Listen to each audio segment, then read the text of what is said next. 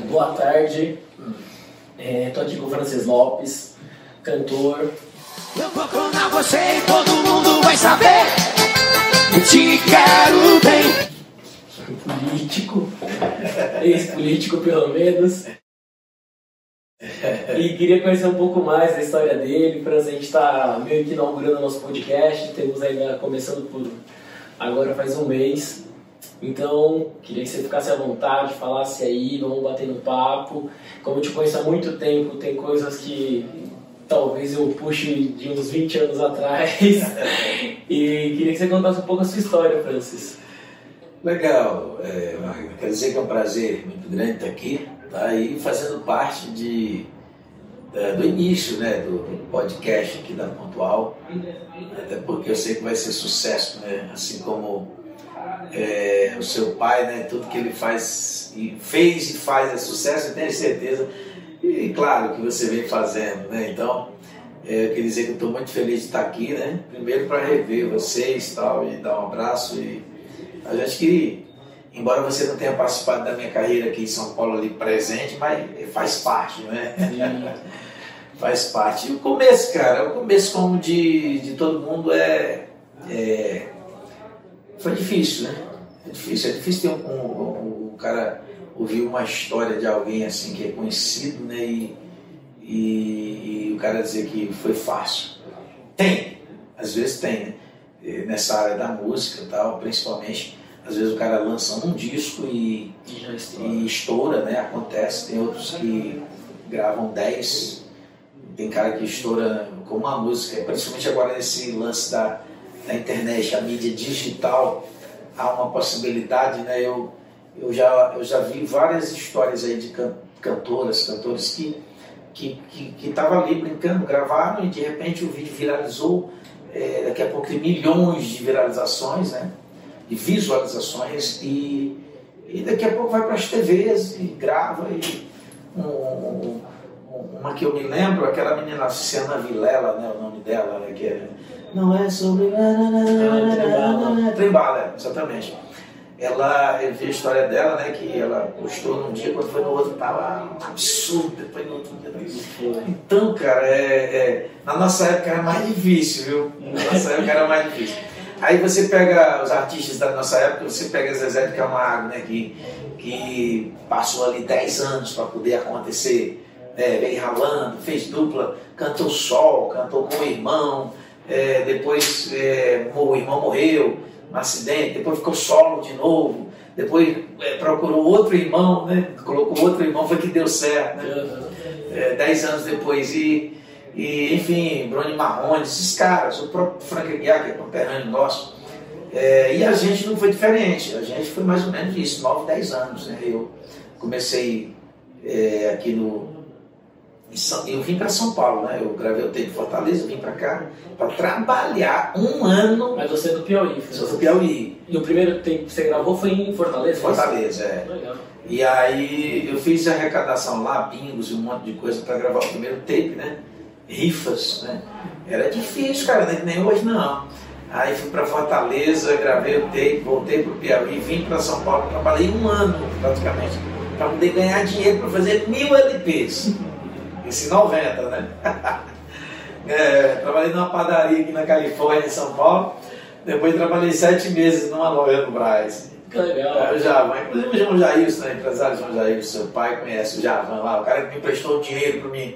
Eu não conhecia o João na época, né? Isso foi antes do Juazeiro ou você já. Bem antes, bem antes, foi em 90, entendeu? O Juazeiro já veio acontecer de 2000 para cá, entendeu? Foi 10 anos antes, né? Já existia o Juazeiro, né? Uhum. Eu lembro que eu morava na Califórnia, a galera, é, inclusive o pessoal que eu morava com eles lá ia pro Juazeiro lá e eu, só na vontade, eu trabalhando ali dia e noite para ganhar o meu dinheirinho para gravar o meu LP. Quando eu gravei no final de 90, eu voltei pro Piauí, né? E Só para contextualizar, quando eu falo Juazeiro, é que o Francis trabalhou com meu pai durante um. Quanto tempo, Francis? Foi É. um bom tempo, não foi não? Rapaz, eu diria que uns 10 anos, porque ainda hoje o João ajuda a gente. Aliás, agora tá indo pra 20, né? Né? Tá indo pra 20 anos. né? E foi mais ou menos quando vocês começaram? Nós começamos em 99 para 2000. 99, acho que foi 99 para 2000, por aí. Que legal. Acho que foi 99, né? E, e aí eu conheci mais o Juazeiro, rapaz, aí o pessoal, por que tu não canta no Juazeiro? Eu digo, não, lá só canta banda grande, lá de nome, né? Eu fazia um showzinho ali na Califórnia, né? E, e aí tinha a casa do show de Juazeiro ali que ficava entre a Vila Alpina e a Califórnia. E, quando foi um dia eu cheguei lá, eu digo, rapaz, onde que eu quero cantar na tua casa? Onde é que é? Pra gente cantar aqui. E lá no Patativa, o Patativa também não deixava, o Patativa não. Não, aí o João, não, o João ele, ele brincou comigo, né? não sei se ele lembra, mas ele disse assim, opa, a gente manda ligar o som agora, né? Era meio de semana, né? dia meio-dia. Ele, ele João, eu quero cantar aqui de qualquer jeito, eu tenho que cantar aqui na tua casa, né? Aí ele disse, pô, a gente manda ligar o som agora, mesmo. Não, é agora não, Pedro, no final de semana, quando tiver show, quando tiver gente. Cara, a partir dali, daquela conversa, nasceu uma parceria e, acima de tudo, uma amizade, viu? Uma amizade que dura até hoje, para mim é um orgulho. Eu acho que né, dizem que a gente tem que. É 10 pessoas no máximo que a gente bota no papel como amigo, né? E João é um deles, viu? João é, foi um cara que ficou marcado para sempre, conhece a minha família, os meus pais, meus irmãos, né? E isso foi um orgulho para a gente. Foi uma das coisas boas que aconteceu na minha carreira, né? E aí eu cantei no Juazeiro, meu amigo, a partir dali. Isso já foi quando eu vim embora, né? Porque primeiro eu tinha sofrido em 90 para gravar um disco, aí voltei para o Piauí. Em 93 eu gravei outro em Fortaleza, fui gravar em Fortaleza. Ah. Aí lancei de novo, LP. 95 para 96, eu, eu gravei um outro LP também, lá eu morava em Teresina. E, e vinha aqui em São Paulo, eu vinha, passava dois meses, três meses e voltava para lá. Eu fazia shows aqui nos guetos piauienses, né? Vila Califórnia, é, Capuava ali, Santo André, Osasco, não tinha mais gente do Piauí. Mas eu vinha, passava dois meses e voltava para lá. Quando foi no, no início de 97, já com é, sete anos de carreira, é, eu eu, eu decidi que lá não ia dar para mim, né? Eu já estava com sete anos de carreira e no vermelho ainda, nunca acontecia nada. A música estourava em Teresina, tocava nas rádios, mas eu não ganhava dinheiro, não dava gente nos shows, né? E aí eu vim embora, eu decidi vir embora. Aí no início de 98 eu vim embora para cá, aí fiz a música Lamento Nordestino, né? Sim. Fiz a música Lamento Nordestino e. É, Canta uma canção, Só Deus sabe o quanto sofre o nordestino que vê seu sonho de menino se acabando pelo ar. Ele sofre quando tem que ir embora, a família toda chora, mas não pode mais ficar. E aí, cara, as rádios comunitárias começaram a tocar, o próprio Ronald, que tinha programa na Rádio Imprensa, começou a tocar sem pagar, né? Porque só tocava lá se pagasse. Tal, e aí de 90, aí foi 98 para 99, aí eu consegui entrar na gravadora Gema Aí foi onde eu, que eu conheci o João, o Donizete e o João, né? E aí foi onde eu fui falar com o João para cantar lá. Aí foi onde começou a parceria. E nesse mesmo CD que tinha carta, tinha gemidinho? É, aí não, aí tinha lá mesmo no Nordestino. Aí quando eu conheci o João já foi o período que eu, lancei é, o, o, CD da carta. Que aí o João tinha programa na Rádio Imprensa, aquela coisa toda, e, e aí começou a divulgar na Rádio Imprensa, meu amigo, aí estourou, sabe? Estourou. Aí já depois de um ano e quatro meses. Eu me lembro que é, foi, foi, no final, eu cheguei no começo de 98, fevereiro para março, e aí no, no final, ah, depois do meio do ano de, de 99, aí foi quando a gente fez a parceria, né, e já começou a tocar nas rádios, e o João começou a botar para tocar tanto no horário dele como nos outros horários, fazer parceria. Aconteceu, cara. Logo em seis meses a gente tinha vendido 200 mil cópias. Legal. E aí a vida mudou de lá pra cá, sabe? Então primeiro você estourou em São Paulo para depois pro, pro aí, Piauí, é, aí a gente voltou. É, né? Eu era conhecido lá no Piauí, mas não lotava antes de vir morar aqui. Só depois que aconteceu aqui, né, que vai muita gente daqui para lá, né? Aí que a gente começou a fazer show na Bahia. Lembrando que na época não tinha internet, né? Então era não muito tinha, trabalho de formiguinha, né? Na época tinha, no início dos anos 2000, tinha o, tinha o, o Messenger, lembra do Messenger? Lembro. É, o MSN, MSN. Aí depois veio o Orkut, né? Uhum. Lembra? Qual o Orkut? Cheguei. É, e aí depois veio o Twitter, né? Facebook. É.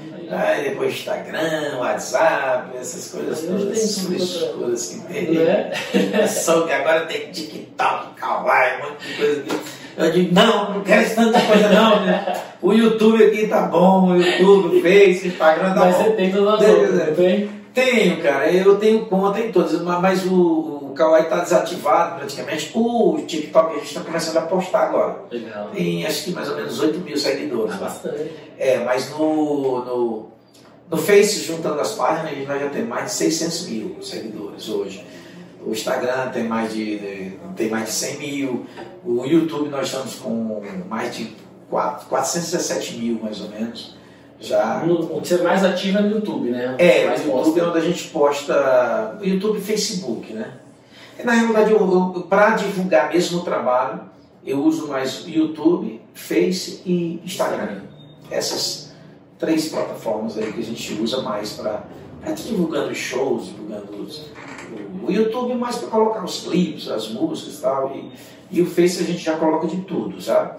Até de vídeo eu trabalhando lá na roça com os meus pais, a gente coloca lá nosso dia a Você é dia. bem próximo dos seus pais, né? Eu eu Demais, fui numa demais. gravação sua em São Caetano, se não me engano, do seu DVD. que Você chamou seus pais no palco, teve homenagem. É, exatamente. Aliás, todos os DVDs eles estão. Todos? Todos seis, são seis DVDs, Legal. eles estão em todos. Só tem um que eu gravei, o- acho que foi o último do Portal. Não, não, não, foi o último, foi o, o- foi o primeiro que a gente gravou no Portal em São Caetano, lá eu gravei dois, né? Foi o de é, 2000, 2000 e, 2007. 2007 a minha mãe não veio na época, mas o meu pai veio, né? E ela mandou vídeo e tal, passou lá no telão. Já o de 2012 ela veio, foi o último que a gente gravou lá no portal. Ela veio e estava lá, foi, inclusive essa música foi, viralizou na internet, que é a carta, onde tem os meus pais lá. E, e aí em 2014 eu gravei o, o outro DVD lá no Piauí. Eu gravei seis DVDs, cinco aqui em São Paulo E o e um lá no Piauí, na, na nossa cidade, lá mora os meus pais. E aí nessa pandemia, cara, a gente voltou para lá e se aproximou mais ainda. É, meu Na pai- pandemia você ficou com seus pais. meu pai completou agora 84 anos, a minha mãe vai completar 84 anos é, em fim de janeiro agora, dia 29. E a gente não quer sair mais perto, de perto deles, não. Vir aqui em São Paulo fazer shows, passar um mês no máximo e voltar para lá. Né? Então sua sede agora é praticamente no É Piauí. lá, é lá, é. Lá no Piauí. Legal, Francisco. Como diz as músicas, né? a música Carta diz assim, a música lamento de nada assim, eu sei que tô, tô em São Paulo, mas lá deixei a minha fonte de alegria. Deus, por favor, me dê trabalho e a esperança de poder voltar um dia. Em outra parte e a liberdade de poder voltar um dia. Já na carta tem, Pai, não se preocupe comigo, pois sou seu melhor amigo. E eu vou voltar um dia, eu vou voltar. Aí na música Resposta tem também do refrão dizendo que vou voltar um dia, né? Aí já quando eu voltei eu fiz, eu voltei, eu voltei, eu agradeço a Deus por hoje estar aqui. Eu voltei, eu voltei, eu vou morar de novo no meu Piauí. E aí, essas Vai. são autorias suas. são minhas. Legal. A maior parte das músicas que aconteceram comigo foram, graças a Deus, são, são músicas de minha autoria. Legal, Francisco. Você entrou em alguns outros meios aí. Você entrou na política, entrou no digital. Como que foi a política? Vou começar pela política. É, cara, a política eu, é, foi um, um- uma, foi uma faculdade para mim, entendeu? Eu ouvia falar de política e tal, era envolvido com a política para apoiar os meus irmãos tal, que são envolvidos na política lá no Piauí, primos tal, mas eu nunca tinha pensado em ser candidato. Aí um, um- o nosso deputado lá na nossa região, Piauí, ele rompeu com meu irmão em Simplício Mendes, que meu irmão era o prefeito na época, Zé Lopes. Ele rompeu e aí uma fã, uma conhecida lá, colocou na internet, o nosso deputado agora é Francis Lopes, né? E aí aquilo começou a espalhar, espalhar, tal, boato, indo, já tinha Facebook, né? E a galera começou a comentar, eu ia fazer programa de TV em Teresina e os caras, em vez de falar da música, vinham, você é candidato em 2014, você é candidato. Eu digo, não, estou pretendendo voltar para o Piauí, mas não, não sei, né? E aí começou, começaram a falar tanto, eu disse, rapaz, eu vou colocar o nome para fazer uma política diferente, né? E aí coloquei o nome e a gente ficou na suplência, né? E logo em seguida, quando o governador assumiu, ele me chamou para ser secretário de Cultura, eu fui três meses e logo em seguida me ele chamou um deputado para ser secretário e eu assumi como deputado lá, entendeu? E, e aí a gente ficou lá o, o, o mandato passado, né? Mas foi uma faculdade, viu? Foi uma faculdade, lancei o nome em 2018, não fui eleito, o meu partido rompeu com o governo, foi uma confusão danada com o partido uhum. lá e aí eu fiquei de fora, não teve nem suplência dessa vez, né?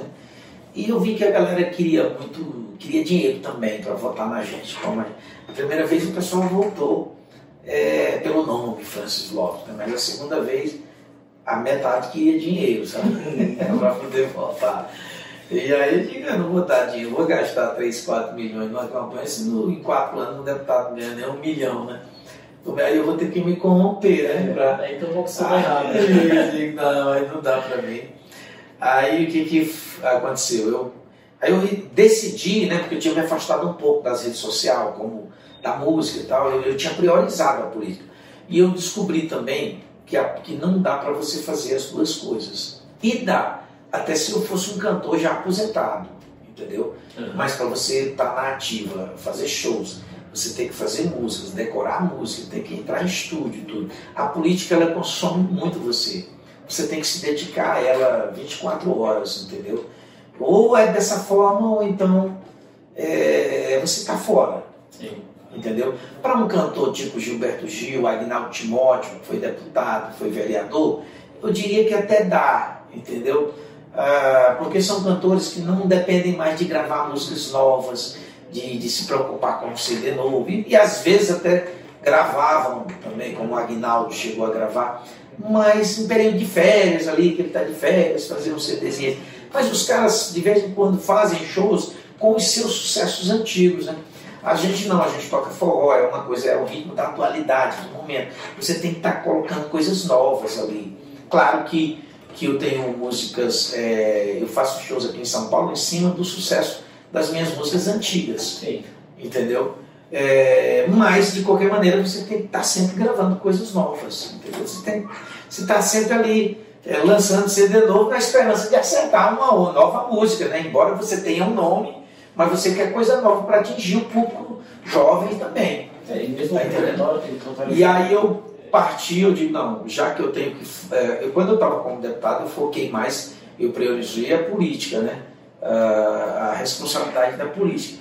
Uh, já quando eu saí, aí eu estou priorizando a minha carreira de, de, de, cantor, que é o que me deu sustento toda a minha vida, né? E, e na realidade, na política eu fiz foi gastar o que eu ganhava como cantor. É, na realidade, eu não sou político.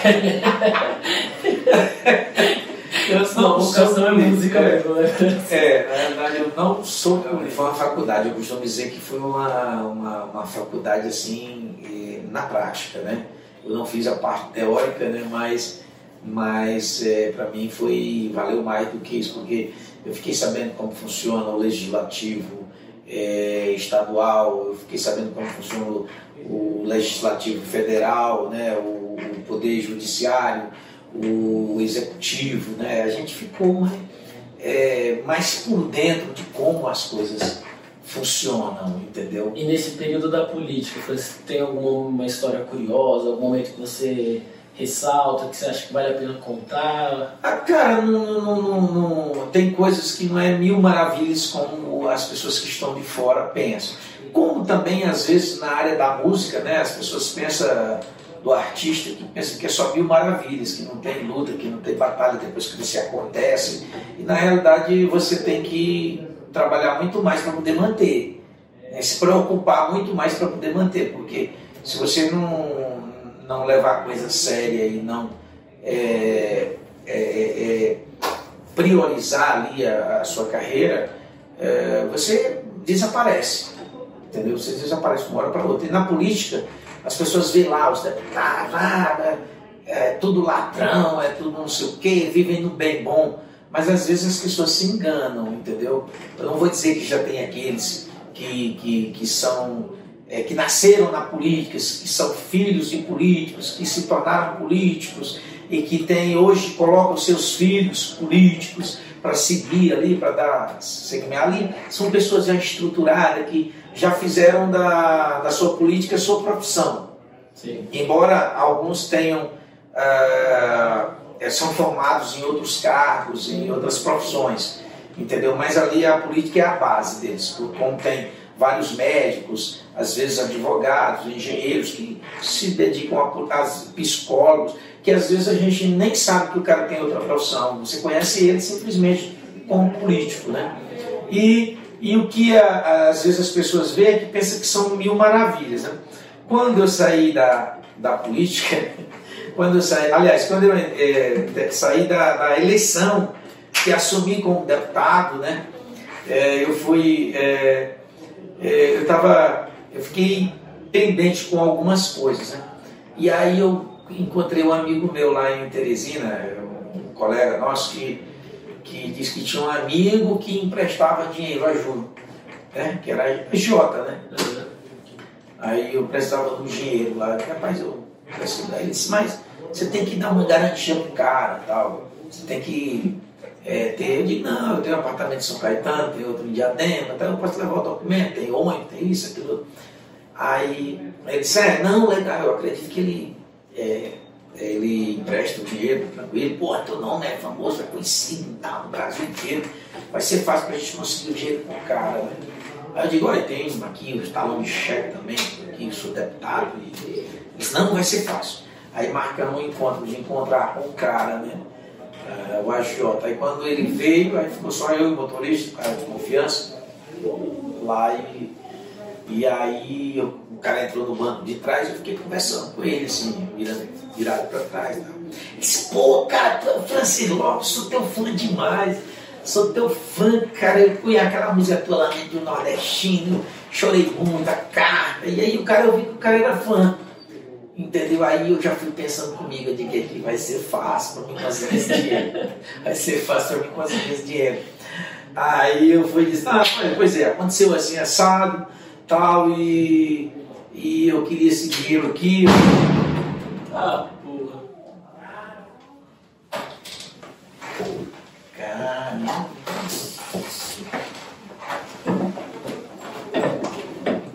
Não é possível. Eu acho que foi algum político que matou. foi o agiota. Então eu tava entregando aqui. Eu tava entregando os políticos. Eita, foi ainda bem que ficou.